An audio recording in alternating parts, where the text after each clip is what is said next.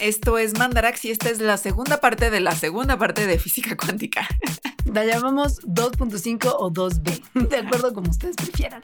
Y aquí vamos a seguir extendiendo sobre fenómenos cuánticos como el entrelazamiento. Esto es una cosa muy rara, muy loca y súper interesante, que afortunadamente para como nosotros se ha probado experimentalmente. Mucho. vamos a hablar de, sí, de un hito de los experimentos con los que se ha probado que ayuda mucho a entender el fenómeno del entrelazamiento como tal.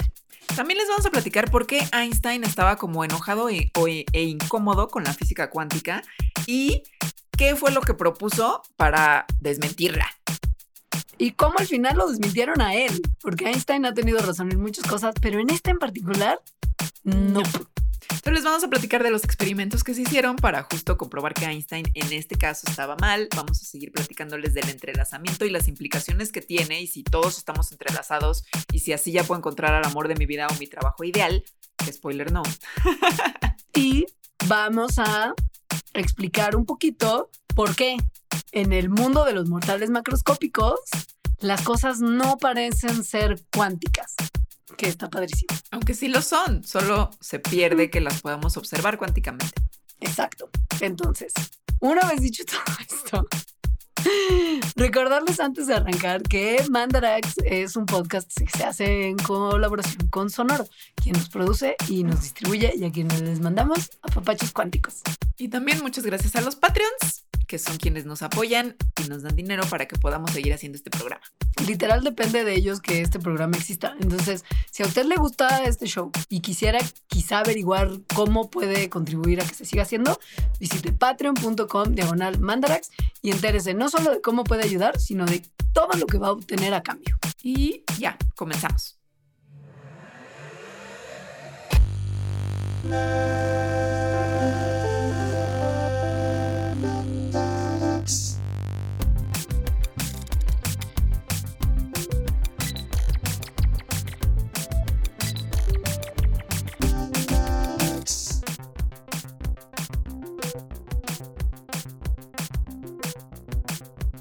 Ok, para seguirnos complicando la existencia, no, y desentrañando lo fundamental del universo. A ver, hemos estado hablando hasta ahora qué pasa con una partícula, como por ejemplo con un electrón. Pero, pues, casi nada tiene nada más un electrón, ¿no? o sea, las cosas tienen, hay más cosas, pues, ¿no? y ahí es cuando se empieza a poner, pues, justo más complejo cuando le añades más cosas, más partículas, por ejemplo, a un sistema cuántico, que es como pues todo el universo es casi. Las partículas interactúan entre, entre ellas y por lo tanto se afectan a ellas y esto ocurre en un proceso que se llama entrelazamiento cuántico. Volvemos al señor del experimento del gato que ha perturbado amantes de los gatos desde hace muchas décadas. Erwin Schrödinger. Este señor era un loco de las matemáticas y describió muchas cosas muy complicadas con fórmulas, de las que no hablaremos, porque no es este el podcast para ello. No. Yo creo que eso no debería ser el podcast, punto. Sí. No, sí, un pizarrón blanco puede ser. Hay muchos videos de YouTube que justo una ventaja de los padres, un beneficio es que les ponemos cosas en una cosa que se llama bitácora y ahí les ponemos videos sugeridos, por ejemplo. 100%. Entonces, bueno, este señor hizo cosas que ya se han visto en otros videos de YouTube, ¿sí? De matemáticas, que aquí les resumiremos con palabras. El entrelazamiento quiere, o sea, el entrelazamiento cuántico se refiere al fenómeno en el que dos o más partículas se relacionan entre sí tal que sus propiedades quedan interconectadas, aun cuando estén separadas por grandes distancias. Lo que hace esto es que cuando mides las propiedades de una partícula, esto instantáneamente determina las propiedades de la otra partícula, independientemente de la distancia que hay en ellas. Esta es una parte que da lugar a mucho bullshit cuántico también. Sí. Entonces hay que entenderlo bien. Em, a ver, ¿cómo se ha comprobado que eso pasa, no? o sea, que efectivamente hay superposición, que efectivamente hay entrelazamiento, todas estas cosas que suenan muy raras, pues sí, sí se ha comprobado experimentalmente.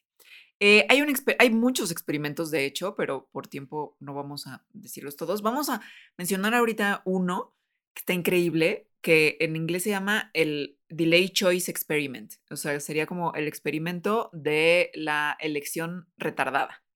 Eh, es muy similar al experimento de la doble rendija. De, hecho, imagínense el experimento de la doble rendija. Eh, nada más que, bueno, y en realidad el experimento del delay choice se hizo un poco diferente de lo que vamos a explicarles ahorita, pero, pero para simplificar, lo vamos a decir un poquito distinto. Em, tienes, en vez de dos rendijas, una, que eso es lo que estamos haciendo simplificado, porque en el, experimento real sí había dos rendijas, pero bueno, imagínense que nada más hay una rendija por la que vas a pasar luz, o sea, fotones. Eh, y una vez que pasan a través de la rendija, una vez que la luz pasa a través de la rendija, es decir, que los fotones cruzan la rendija, hay un cristal que es un cristal especial, que lo que hace ese cristal es que cada fotón lo divide en dos. Eso crea pares de fotones entrelazados, o sea, de un fotón, de una partícula que había, crea dos. Y esos dos fotones están entrelazados el uno con el otro. Entonces, un fotón de ese par entrelazado lo mandas a la derecha y otro fotón lo mandas a la izquierda. Eh, es decir, del cristal rebotan como uno hacia la izquierda y otro a la derecha. El de la derecha es detectado, como en el experimento de la rendija, por una pantalla típica, ¿no? Que, que pega en la pantalla y entonces ahí se ve, pinta un patrón de partícula o un patrón de interferencia de onda, dependiendo de si lo estás viendo o no lo estás viendo. Si lo estás viendo, se comporta como partícula, entonces pega como pistolita de gocha. Si no lo estás viendo, pinta como, como onda, como interferencia. Eh, el fotón de la izquierda llega a un detector especial que lo que detecta es que el fotón efectivamente pasó por la rendija. O sea, es como la puertita que hace ding dong, ¿no? O es como el detector que antes había en el experimento de la rendija, nada más que no está después de la rendija. Está como, bueno, sí está después de la rendija, pero no inmediatamente después, sino mucho después, o sea, como más adelante. De hecho, mucho más adelante que la distancia que hay entre el cristal y la pantalla a donde llega el del otro lado. O sea, este ding dong está más lejos que la pantalla. Que lo que hace es que no se hace ding dong cuando el fotón pasa inmediatamente por la rendija, sino hasta después de que el otro fotón con quien este está entrelazado ya le haya pegado la pantalla. Esta pantalla donde se va a pintar si se está comportando como onda o como partícula. Esto es muy importante, ¿ok? El fotón que llega a la pantalla llega antes de que el otro fotón pase por el detector y haga ding dong. Esto, esto es muy importante y donde se pone muy loco. Porque, porque, el, porque el ding dong es la observación, como en el experimento de la rendija, ¿no? Que si apagabas el detector se comportaba como onda y si lo prendías se comportaba como partícula. Ok. Entonces, si el detector en este experimento está apagado, o sea, que no hay una observación de cuando el fotón original antes de dividirse pasó por la rendija, lo que se ve en la pantalla es un patrón de onda, que pues todo bien, ¿no? O sea, esto es igual que en el experimento de la rendija. Si no hay detector, la luz se comporta como onda. Pero, pero, cuando sí está prendido el detector ding dong y por lo tanto se está midiendo, se está observando cuando el fotón inicial pasó por la rendija antes de dividirse en dos fotones entrelazados, lo que vemos en la pantalla es el patrón de partícula, no de onda. La cosa que es muy rara aquí es lo que mencioné antes, que en este experimento la medición, la observación del fotón está pasando después de que el fotón le pegó a la pantalla y pues dejó el patrón, ¿no? Esto ya había pasado porque los detectores que hacen ting dong están más lejos que la pantalla. O sea, el fotón que crea el patrón llegó antes que el fotón que es observado al detector que lo observa. Y además son dos fotones diferentes. Pues están entrelazados, ¿no? Son dos, son un par de fotones entrelazados. Eh, sí, a, mí ya aquí es cuando me saca de onda, ¿no? pero 100%. o sea, muchísimo. El sistema cuántico como que, entre comillas, se da cuenta de si estamos observando o no por dónde, casa, por dónde pasa cada fotón y afecta la medición del, del, del fotón que llegó a la pantalla primero. Lo cual contradice tal cual, literalmente esto no es bullshit cuántico, sino es un resultado del experimento, contradice a la causalidad. O sea, la causalidad que nos dice que las causas son antes que los efectos. Eso es la causalidad. ¿Por qué la contradice? Porque el fotón llega primero a la pantalla antes de que el otro sea observado. Y pues, la, o sea, y la causa de que tenga cierto comportamiento y que pinte a la pantalla de cierta forma es que sea observado. Entonces aquí la causa está ocurriendo después que el efecto. Lo que estamos viendo es que de alguna manera la observación que se realiza en el presente afecta una medida que se tomó en el pasado. No, esto es raro, esto es raro y no nos parece solo raro a nosotras, le pareció también raro a uno de los seres humanos mortales macroscópicos más inteligentes que han pisado la Tierra en algún momento, que era el señor Einstein. Él estaba muy incómodo con todo esto del tema del entrelazamiento. O sea, Huayumin, que se rompe la causalidad, ¿no? No, no le latía. Otras cosas de la cuántica tampoco le latían. Y esto de las implicaciones del entrelazamiento, pues no, güey, porque lo que sugiere es que si hay, si hay cambios en una partícula, esto puede instantáneamente afectar otra partícula aún con las distancias. O sea, deja tú que pase antes o después.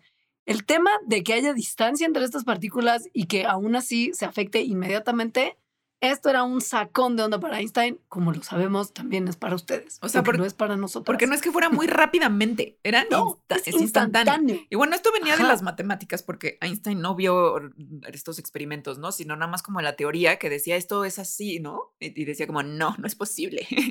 Sobre todo porque contradice uno de sus principios, que lo que dice es que nada puede viajar a, más, a mayor velocidad que la velocidad de la luz. O sea, no puede haber interacciones físicas entre dos entidades que ocurran más rápido a la velocidad de la luz. Más rápido la velocidad de la luz es instantáneo, como estás diciendo que sería el entrelazamiento. Porque la velocidad de la luz, en que sea muy rápida, pues hay una velocidad asociada, pues, ¿no? Esto es, no, no hay, no hay, o sea, es al mismo tiempo. Y el entrelazamiento lo que está diciendo es que las partículas de alguna manera se comunican instantáneamente literal. Entonces, de ahí sale otra frase que es muy famosa de Einstein, que es el spooky action at a distance, que bueno, él lo dijo más bonito porque era en Alemania, es así como una palabra gigante. y en inglés sería algo así como acción a, distancia spooky, una acción spooky a distancia. Em, la dijo para, para, describir justo esa comunicación instantánea que habría entre partículas entrelazadas. O sea, dijo, tendría que ser una acción spooky a distancia. Esto lo describió junto con dos colaboradores, Podolsky y Rosen, y lo que surgió de esta colaboración fue un experimento de pensamiento que se conoce como el EPR, porque Einstein, Podolsky y Rosen. Les decimos que los físicos son muy originales con sus nombres. No, aquí ya estaban así, como pónganle el nombre que quieran. ¿no? da igual. Lo importante es hacer como, como tratar de explicar qué puede estar pasando, porque esto que describen los cuánticos simplemente no macha con lo que nosotros pensamos, güey, no. Entonces, lo que proponen en este experimento, el EPR, es la existencia de variables ocultas. O sea, que podría haber propiedades o que no conocemos o que no estamos observando de las partículas que determinan su comportamiento. O sea, propiedades como serían la posición y el momento, pero que no estamos observando. Y que el que existan estas variables ocultas podría explicar esa aparente conexión instantánea entre partículas entrelazadas, porque esa gente esto de la conexión instantánea no, no le latía nada. O sea, en otras palabras, ellos proponen que podríamos pensar que hay información escondida y variables ocultas que influyen en cómo se comportan los electrones, aun si estos están separados. Y que entonces, pues la cuántica lo que tenía que la hacía tan rara es que no estaba completa, porque todavía tienen que encontrarse esas variables ocultas que ayudarían a explicar esto que me genera mucho ruido e incomodidad cerebral. O sea, faltan datos. Eso fue lo que hizo. Falta data. No es que sea weird del universo, es que más bien falta data. Exactamente. Bueno, pues Einstein estaba mal en esto. en muchas cosas duro, bien, pero en esto sí se equivocó. sí, sí, sí. Después de que propusieron este experimento, el mental, ¿no? O sea, era hipotético, pues, se quedó ahí la cosa por muchos años de que si era o si estaba o no completa la física cuántica y si en realidad Einstein, Podolsky y Rosen tenían razón en eso o si más bien Bohr y otros que decían, no, ya es, o sea, es así, ¿no? El universo es así, es indeterminado, eran los que estaban bien. Se quedó muchos años así porque estaba muy difícil poder comprobar experimentalmente quién tenía la razón. Hasta que, en 1964, o sea, décadas después, un físico que se llamaba John Bell propuso una forma en que se podría comprobar, o sea, eh, una forma en la que se podría hacer un experimento y sobre todo más bien lo que dijo es qué resultados o mediciones de un experimento apoyarían una hipótesis y qué resultados apoyarían otra hipótesis. O sea, qué resultados dirían si hay variables ocultas o qué resultados dirían no hay variables ocultas y el universo solo es Willis. No vamos a explicar la forma que propuso John Bell, porque muchas matemáticas y mucha clavadez. Y si de por sí con los surfers de la primera parte de física cuántica ya se nos estaba volando la cabeza, no vamos a. Sobre todo los escuchas, porque en Patreon la gente está como. que oh nos ven en vivo, como, ¿what? sí. Pero, pues básicamente, en términos muy simples, lo que Bell propuso fueron unas desigualdades matemáticas. Estas desigualdades son como reglas que relacionan las propiedades de las partículas entrelazadas con las mediciones que les podemos hacer a estas partículas. En la física clásica lo que esperaríamos es que estas reglas se cumplieran todo el tiempo. Por lo mismo, estas desigualdades ayudan a distinguir entre correlaciones clásicas, donde todo se cumpliría todo el tiempo, y las correlaciones cuánticas, que pues donde básicamente esto no pasa.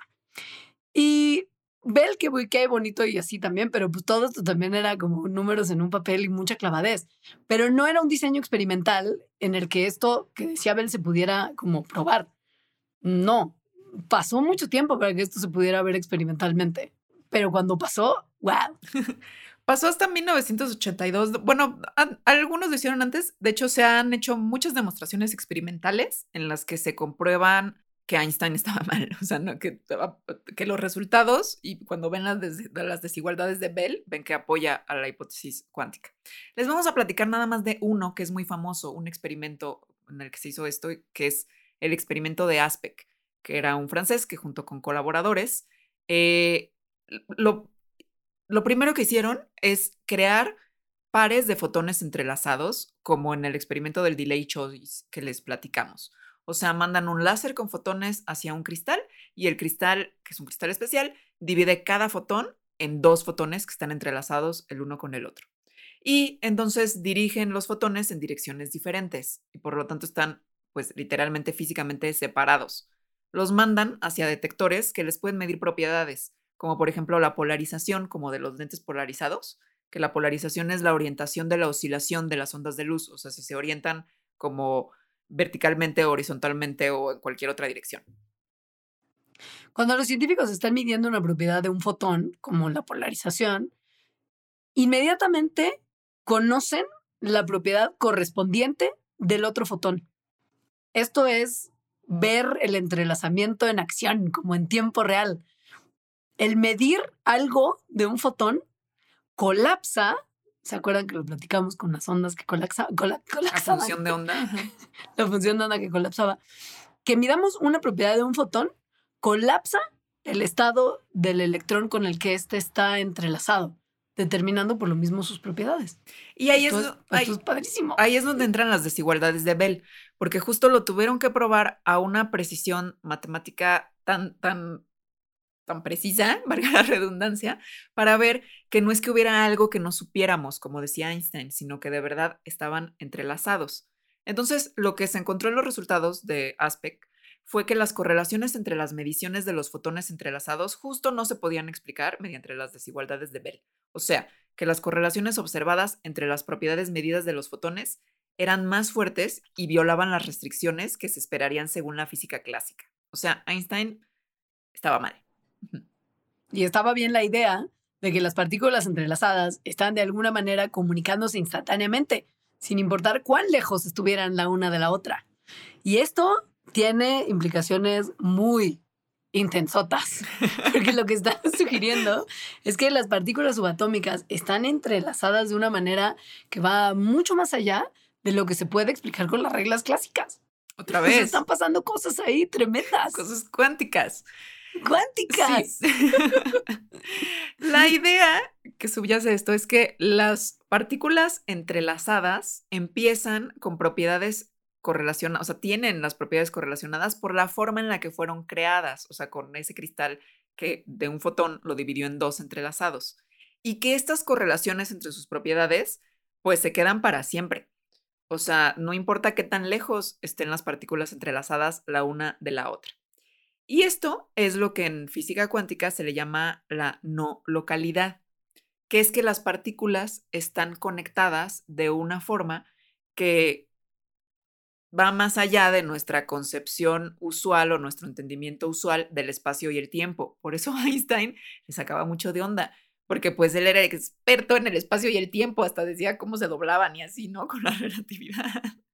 Entonces, en otras palabras, lo que están diciendo con esto de la no localidad es que las propiedades que se miden de una partícula no están localizadas nada más en la partícula, están compartidas con la otra con la que está entrelazada. Por eso es no localidad, no están localizadas en ese lugar en el que están nada más, sino también están en otro lugar, donde están cosas entrelazadas. Claro, porque pues si no, ¿cómo entonces, si no de otra forma, podría obtener una partícula, una propiedad, solamente cuando estás midiendo otra partícula? O sea, son correlaciones para las que simple y sencillamente no podemos dar explicaciones causales. Son cosas que simplemente son así. Y cualquier otro intento de explicarlo más allá de shit happens, de así es. nos, nos mete en problemas como lingüísticos, ¿no? Nos deja como suspendidos en el lenguaje, que es lo que justo Bohr dijo que hacen las que hace la mecánica cuántica, porque nuestro lenguaje es causal y la cuántica no lo es. O sea, simplemente no podemos profundizar en qué pasaría, porque no, punto, porque esto va más allá de la causalidad y nosotros estamos limitados por la causalidad. Y por nuestro lenguaje, porque de hecho decir sí. par de partículas entrelazadas, o sea, como había dos fotones entrelazados, pues no es así, es como una forma de hablarlo y de, decirlo, porque en realidad no son dos partículas. O sea, lo que se entiende en la física cuántica es que una vez que hay dos partículas entrelazadas, o sea, dos objetos cuánticos, esos dos objetos dejan de ser dos y más bien son una sola entidad que no está localizada, justamente. Em, y eso pues se ve a través de las mates, que otra vez también es muy raro y eso es una de las cosas que a mí como que me causa demasiada inquietud, que es como, ¿por qué las mates, unas mates que Schrödinger hizo y no están explicando todo lo del universo muy bien? Pues si es así.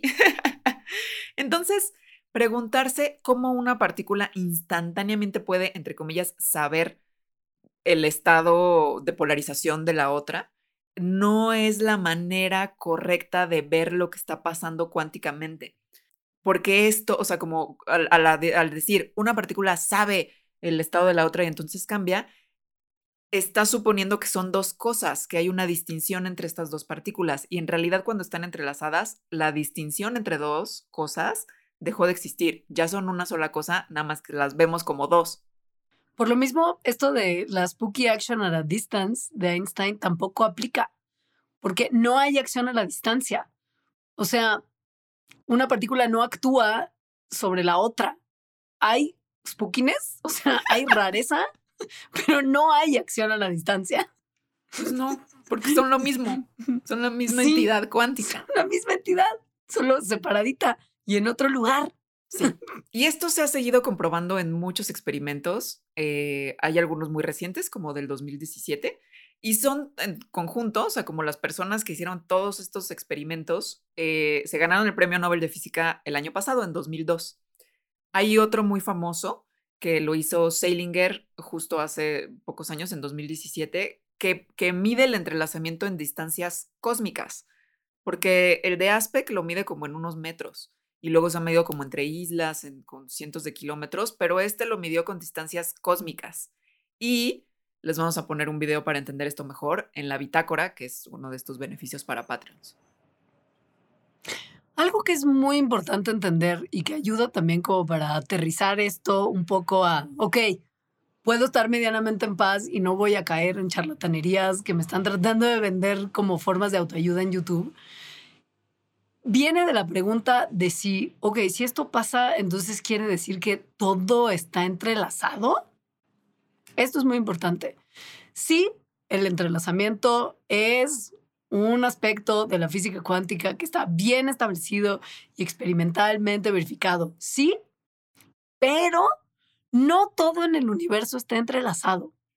Para que algo se entrelace. Sobre todo, no todos los mortales macroscópicos, así como el amor de tu vida, porque entrelazamiento cuántico. Mm. Y esa oferta de trabajo que llega o no llega, eso no, eso no. Para que haya entrelazamiento, tiene que haber condiciones muy específicas. Y generalmente ocurre en circunstancias en las cuales las partículas han sido creadas de cierta forma o han interactuado de cierta forma particular. No ocurre naturalmente para todas las partículas en todas las situaciones. Eso es muy importante. Eso es una. Otra es que en nuestro mundo de mortales macroscópicos, los efectos del entrelazamiento, aun cuando sí haya cosas entrelazadas, o sea, partículas entrelazadas, no son observables. O sea, son como lo de la incertidumbre de Bistec.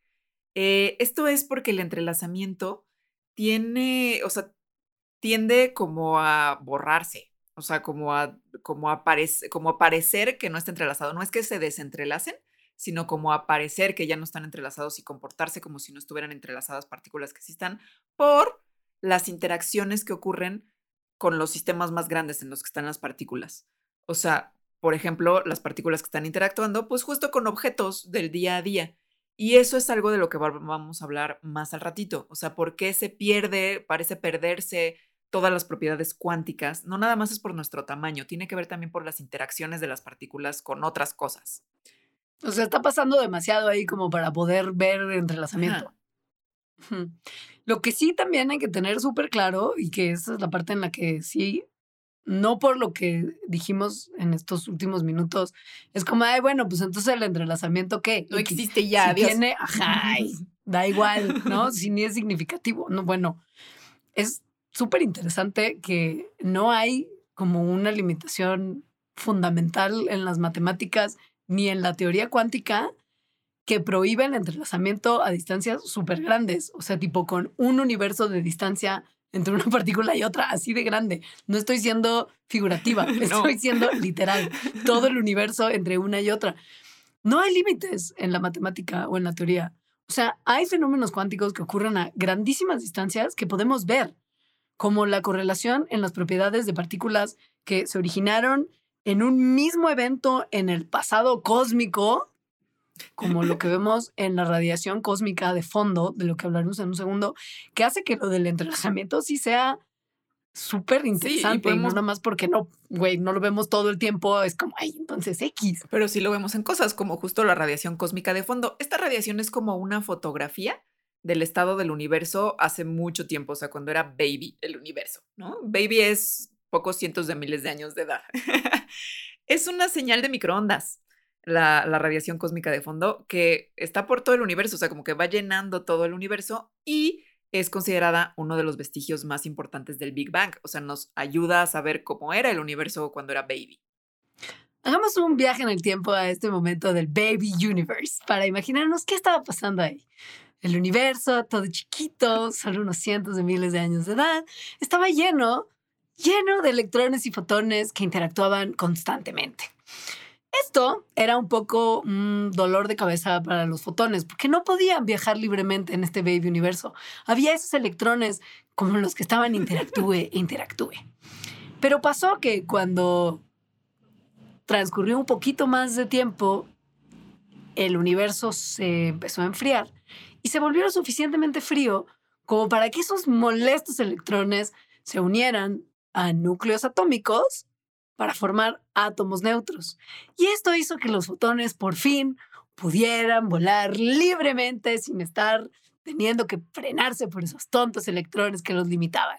Y esos fotones libres por el espacio-tiempo, bueno, por el universo, se volvieron la radiación cósmica de fondo y justo han estado viajando libres por el universo durante miles de millones de años, o sea, desde ese momento. Y llegan a nosotros desde todas las direcciones, o sea, están por todo el universo. Em, la cosa es que antes de que fueran libres y que estaban interactuando con los electrones y los electrones no los dejaban ser libres, esa, ese periodo de interacción hizo que estuvieran entrelazados con los electrones.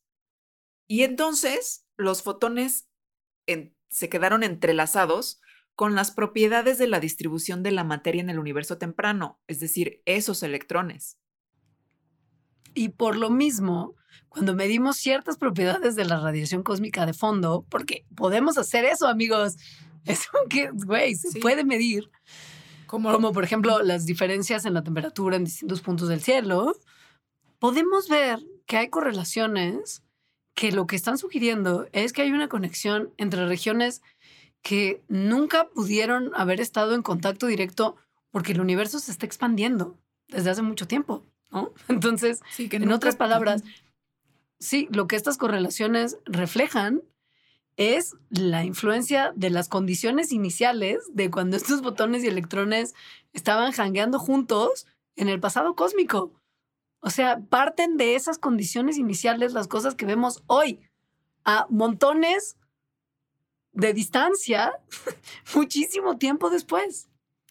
Está increíble porque gracias a eso, o sea, sí la radiación cósmica de fondo nos da un montón de información sobre, sobre el pasado, no nada más de los fotones, o sea, justo de la materia y de cómo era el universo hace mucho tiempo, gracias a esto.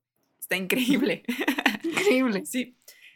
Pero bueno, Regresando a estos experimentos del entrelazamiento de los de Aspect y este otro señor que se ganó el premio Nobel, Seilinger, em, pues sí, sí es importante, sí fueron muy importantes para comprobar que no, que no existen las variables ocultas que decía Einstein, ¿no? Pero también son importantes para muchas otras cosas, porque justo están hablando de este sacón de onda que todo mundo tenemos, de la incertidumbre. O sea, de que las partículas no tienen propiedades como momento y posición definidas antes de ser observadas. Nos ayudan también a entender eso y comprobarlo. Recapitulando, porque sabemos que se distrajeron pensando en la radiación cósmica de fondo, es normal, es muy bello todo eso, sí, pero recuerden que en estos experimentos de Aspect y Seilinger, lo que se mide es una partícula entrelazada que está en un estado particular y que cuando la medimos, instantáneamente se afecta la propiedad de la otra partícula, aun si estas están separadas por grandes distancias. Esto contradice la idea de que las partículas cuánticas ya tienen momentos y posiciones definidos antes de que las midamos, porque como vimos, esto no ocurre así. Está increíble. o sea, porque pues sí, cuando mides una, la otra también se colapsa su función de onda, pues, ¿no? O sea, eso quiere decir que ninguna de las dos, incluso la que no estás midiendo directamente, no tenía, o sea, ahí sí ya es, no es como de que te acercaste y eso la movió tantito o tú, o cuando prendiste el microscopio el fotón le pegó y por eso se cambió. No, porque la otra no estás interactuando con ella.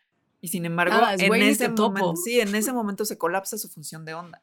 Entonces, esos, estos experimentos demuestran que las partículas entrelazadas no siguen las reglas de la física clásica y que su comportamiento no se puede explicar a través de que tengan propiedades preexistentes definidas, determinadas antes de medirse. No se puede, ¿no?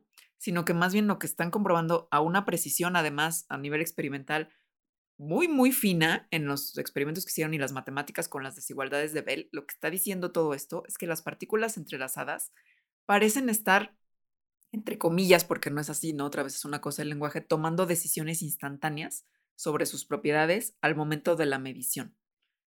Lo cual, en palabras ya no tomándonos tantas metáforas, lo que está diciendo es que la cuántica tiene una naturaleza probabilística. No tienen las partículas cuánticas características definidas antes de su medición. Es probabilístico y están en muchas posiciones, o más bien tienen una probabilidad estar en muchas posiciones antes de que lo midas. Se estarán preguntando ustedes, bueno, pero recién habían dicho cuando estaban hablando de que en el mundo de los mortales macroscópicos no se ven los efectos del entrelazamiento y de la incertidumbre y de todas esas cosas que sí se ven en como el mundo cuántico. Regresen a eso, dijeron que volverían y no han vuelto. Está. Aquí está. ok, se va a poner clavado. Agárrense. Los efectos cuánticos, en el mundo cuántico, dependen de que las funciones de onda de distintas entidades se ordenen de una forma especial. Porque si no están ordenadas de una forma especial, es decir, que como que de alguna manera se complementen, los patrones de cada onda se anulan y no podemos ver algo definido.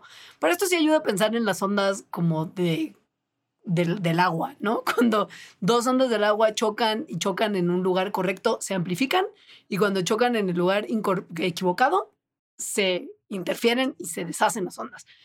Piensen en eso, ténganlo en mente. En el mundo cuántico, este orden especial de que se ordenen las funciones de onda de una forma particular en la que no se anulen, se llama coherencia. Y es lo que permite que exista esta propiedad cuántica de la que les habló Alejandra, que se llama la superposición. Si las funciones de onda de los dos estados son coherentes, entonces ambos estados pueden ocurrir al momento de que los midamos. O sea, son posibles. Ajá. Son posibles. Existe la posibilidad. Ajá. por lo tanto, cada uno tiene una probabilidad. Ah, una probabilidad. Sabíamos que esto iba a pasar, ya les habíamos dicho que el entrelazamiento de nuestras lenguas iba a pasar. Ahora, si las funciones de onda de estas dos entidades no son coherentes, o sea, no están ordenadas de esta forma que no se anulen, entonces sus, los dos estados no pueden interferir y por lo tanto no, o sea, sí no pueden interferir entre sí, como que no se pueden relacionar. Y eso hace que no puedan mantener una superposición. Eso se llama decoherencia. La decoherencia destruye las propiedades cuánticas. Eh, y es cuando entonces los sistemas cuánticos empiezan a comportarse más como mortales macroscópicos, o sea, más como la física clásica, con, como sistemas clásicos determinados, etc. Los objetos macroscópicos no tienen, o sea, no, no muestran esta interferencia cuántica, ni tampoco la superposición, ni muchas características cuánticas, eh, porque porque no pueden ser descritos con funciones de onda que sean coherentes. Entonces eso significa que no es necesariamente nada más el tamaño, aunque, aunque sí por las cosas que explicábamos, pero fundamentalmente per se no es el tamaño lo que divide al mundo entre sistemas cuánticos y que veamos cosas de los sistemas cuánticos y sistemas, pues ya como de lo que sí nos hace sentido, clásicos, sino qué tanto se está destruyendo la coherencia. esta coherencia cuántica es lo que define de manera esencial qué tan cuántico va a ser algo. ¿Qué causa esta decoherencia? Para entenderlo tenemos que entender que los sistemas cuánticos no existen en aislamiento. O sea, si un objeto cuántico interactúa con otro, se unen en esta superposición en cierta forma lo que hacen es convertirse en un sistema único, no en dos cosas diferentes, nada más que están medio unidas, sino como que se convierten en un sistema sí, sí, uno. Se entrelazan. Se hacen uno. Sí, esto es cuando se dice que estos dos objetos cuánticos están entrelazados, ¿no? Esto pasa cuando un sistema cuántico interactúa con su ambiente. Por ejemplo, cuando un fotón o una molécula de aire rebota con las cosas que tiene alrededor. Cuando esto pasa, la coherencia cuántica se va desperdigando por este ambiente con el que los sistemas cuánticos están interactuando. Entonces, esto, pues teóricamente no, no tiene fin.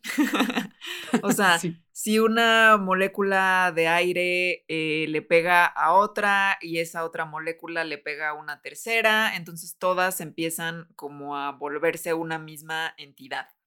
Eh, de repente hay otra partícula que no es de aire de lo que sea y también interactúa con eso, se vuelve una misma entidad. Entonces, mientras más pasa el tiempo y hay más interacciones, el sistema se empieza a volver más y más uno nada más, o sea, más y más entrelazado con aquello que está interactuando con el ambiente.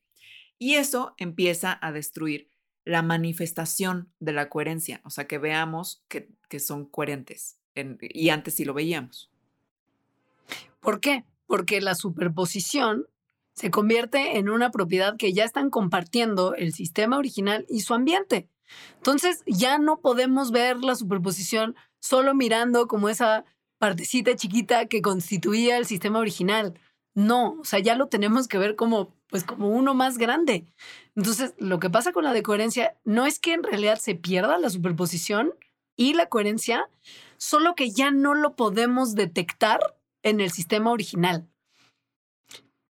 Lo que hace el entrelazamiento es que sea muy difícil aislar y observar la superposición y coherencia del sistema original directamente. No que hayan dejado de existir, pero al hacerse como una cosa tan grande, entonces ya no lo podemos ver como una cosa superpuesta y coherente chiquita como lo podíamos ver originalmente. O sea, es como que estás adentro, como que estás tratando de observar una cosa del sistema adentro del sistema y por lo tanto no puedes verlo. O sea, porque ya estás adentro de eso y todo se está comportando de una misma forma porque se volvió físico, o sea, una misma cosa, un mismo sistema por su interacción. Más grande. Ajá. O sea, solo, solo lo puedes observar, pues justo por, por fuera, ¿no? O sea, como no siendo parte del sistema. Em, y se ha calculado la tasa a la que se va perdiendo la coherencia o más bien nuestra capacidad para observarla. Hay un experimento que otra vez hizo este señor Seilinger, que se ganó el premio Nobel, Em, en donde lo que hicieron es que pusieron una cámara con gas, eh, en donde las moléculas de gas podían empezar a interactuar con unas ondas que había de, partículas cuánticas. Y entonces esto eh, observaron que mientras más gas metían, eso iba alterando la coherencia y entonces iba bajando qué tanto la podías observar. Eh, mientras más gas metían y por lo tanto mientras más interacciones de las moléculas de gas con las ondas había, la de coherencia empezaba a ser cada vez más alta. Lo cual le indica que la teoría y está comprobada experimentalmente. Ojo, ya nada más como para, como, para dar un mensaje final y que todo esto quede como con extra rareza. La de coherencia cuando decimos que no podemos observar la coherencia una vez que ya hubo esta interacción, no es en el sentido normal como Alita está viendo al gato que está echado en la cama. No, no es algo que tiene que ver con observación en el sentido normal. O sea, de nuestros ojos o de alguien. Ajá. Para que lo cuántico ya no se pueda observar como cuántico y se empieza a observar más como clásico, porque ya no se pueden detectar estas particularidades cuánticas de sobreposición y de coherencia, no se necesita alguien ser humano mortal macroscópico viéndolo o midiéndolo. Lo único que necesitamos es que estas interacciones entre los sistemas cuánticos y el ambiente estén ocurriendo. Y con que ocurran, ya se, ya se están de alguna manera como dejando de percibir las, las propiedades cuánticas. Es como si hubiera ya un observador por default, que sería como si lo quieren poner como el universo mismo es el que está observando lo que pasa en él. Que no es que sea una entidad, humano. Sino, que no es que sea una entidad, sino que las interacciones es lo que hace que se pierda la coherencia. O sea, eso sería la observación, las interacciones.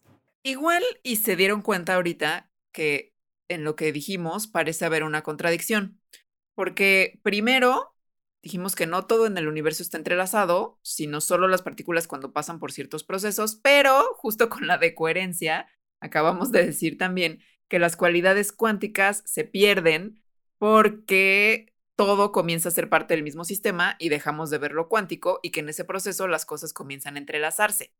Entonces, sí o no, todo está entrelazado o no todo está entrelazado. Pues sí y no. O sea, es como decir que toda la humanidad somos parientes pues de cierta forma sí, pero también un poco no. O sea, como que esto no tiene tanto sentido. Ahí les va. Sí es una realidad que todo está entrelazado con todo lo demás, pero el grado de entrelazamiento es limitado.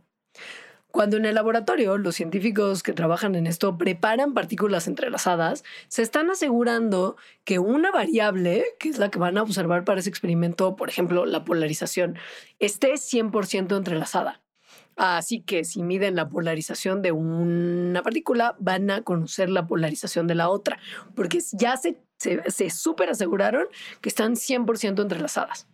Entonces, lo que es importante resaltar aquí es que esta gente se asegura de verdaderamente entrelazar una variable particular de las partículas. no, no es que no es que en todos los casos las partículas estén así de entrelazadas. Y, eso, y que también es el entrelazamiento de características, no la partícula. O sea, como que decir eh, las partículas están entrelazadas, pues lo decimos como para decirlo rápido. O sea, sí se dice, pero ya de manera precisa son las características las que están entrelazadas y hay de 0 a 100 que pueden estar entrelazadas. Eh, si tratáramos de entrelazar tres partículas y no dos, entonces no se puede obtener 100% de entrelazamiento, solo se puede obtener eh, entrelazamiento parcial, porque, o sea, de manera que al medir una, nos daría información probabilística de las otras dos, o sea, no nos, daría, no nos diría exactamente qué es lo que le va a pasar a la otra. Eso quiere decir que Sí, o sea, que como todo está entrelazado con todo en el universo, pero hay demasiadas cosas en el universo, entonces la información que te puede dar una partícula de todo lo demás con lo que está entrelazado, pues es infinitesimal. Entonces, de manera práctica, medir una partícula y que te diga información de la otra, pues te dice nada de información de la otra, ya en sentido práctico.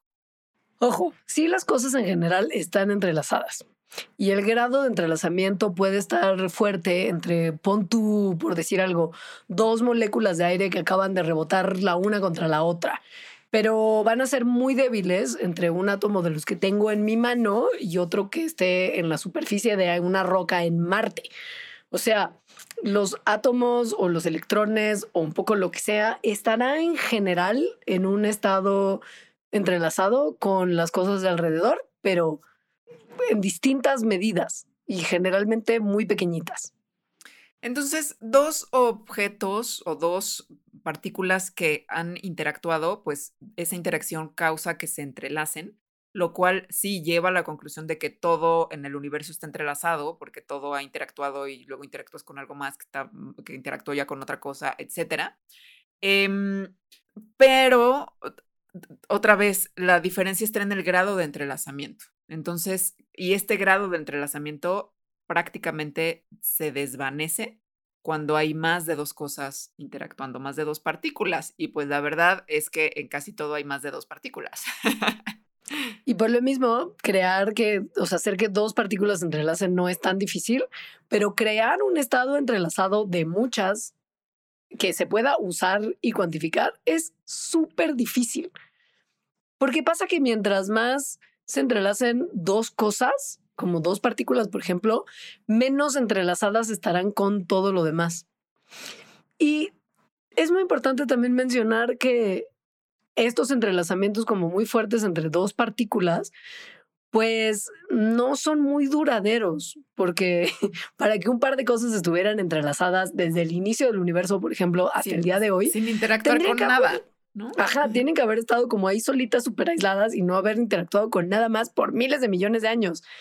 Y pues el universo no es un lugar donde las cosas están ahí en una esquinita sin que nada las moleste es viejo y han pasado muchas cosas ahí, todas muy desordenadas. Y, o sea, no, no es como que ese par de partículas en 100% de entrelazamiento cósmico inicial estén ahí.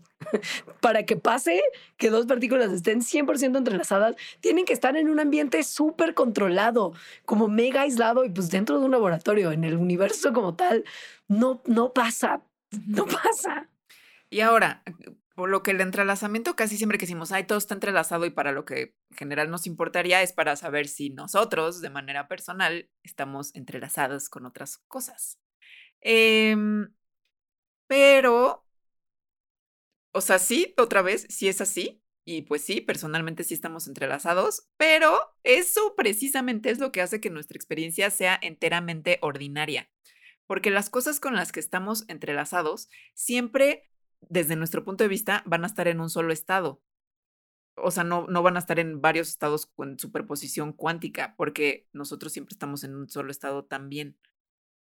Y si cambiara, pues lo seguiremos viendo en ese mismo estado porque estamos entrelazados. O sea, para dos cosas que están entrelazadas, las cosas siempre son iguales y no cambian cuánticamente de entre estados cuánticos porque justo están entrelazadas.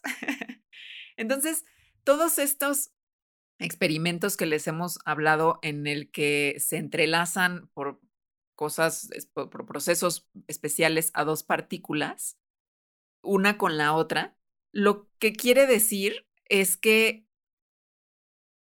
se desentrelazan de todo lo demás y eso es lo difícil. Entonces, eh, no, no es que, o sea, el decir que todo en el universo está entrelazado y que nosotros estamos entrelazados con todo el universo, no implica que hay allá en otra dimensión o en una galaxia muy, muy lejana un extraterrestre que está entrelazado contigo y que tiene una conexión spooky, como decía Einstein, o espiritual, o de cualquier otro tipo. Eh, o sea, o que puedes saber algo de otras personas antes de conocerlas, o sea, no. Si incluso pasara así, o sea, que hubiera otra entidad con la que estás entrelazada, lo que querría decir es que está en un estado que es el mismo que el tuyo y que si cambia va a ser así. Pero bueno, no es así tampoco. No más para que sepan. Y esto va a tener más sentido cuando en el programa siguiente hablemos de las cosas que la gente dice para vender libros y esquemas de autoayuda alrededor de algo que ellos dicen que es física cuántica, pero en realidad no lo es. Entonces, ténganlo en mente y nada más como guárdenlo para dentro de una semanita, porque va a ponerse todavía más relevante en nuestra última parte de física cuántica que atenderá a la organización de las mentiras cuánticas y las cosas que nos dicen. Por lo pronto, hasta aquí. Así que muchas gracias por escucharnos y que no les explote tanto la cabeza. Y es con eso con lo que cerraremos esta segunda punto 5 A B parte de nuestro programa especial sobre física cuántica. Aunque tenemos un pilón. sí, que el pilón. Tenemos un pilón. Para los Patreons son las interpretaciones de la física cuántica, es decir, ¿por qué es así? O sea, ¿por qué el universo es así? O, más bien, ¿qué significa que el universo sea así? Em, Porque es, es así. Sí, el universo es así ¿por qué no? ¿Qué significa? O sea, ¿what? ¿Qué? hay diferentes interpretaciones. Sí, hay gente que se ha puesto a pensar, bueno, why? Eso para averiguar qué han pensado estas personas que son, siento, igual de como locas que las que se sentaron a sacar las matemáticas, porque qué, fuerte. es muy impresionante. a pensar en qué significa esto. O sea, para entender, o sea, para saber esto, visiten por favor ahora patreon.com diagonal mandarax y ahí averigüen cómo hacerse nuestros mecenas, ayudando a que Mandarax exista, que Mandarax se hace gracias a que tenemos Patreons que nos ayudan pues, con una lanita mes con mes. Averigüen qué beneficios tienen, porque además de poder escuchar este pilón y todo el contenido extra en nuestros programas, hay otros beneficios que están bien chidos. Y consideren, por favor, por favor, por favorcito, ser parte de la gente increíble a quien amamos mucho, que ayuda a que este programa se haga. Muchas gracias. Gracias. Adiós.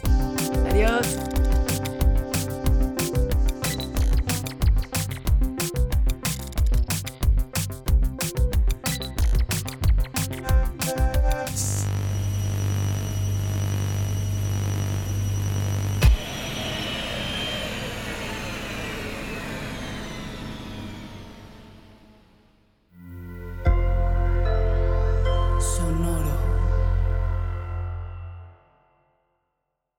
Expansión Tecnología.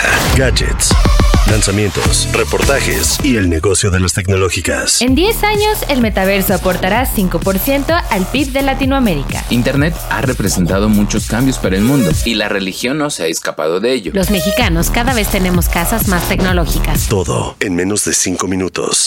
Top Expansión Tecnología. Xbox tiene una nueva multa. Adam Mosseri, director de Instagram.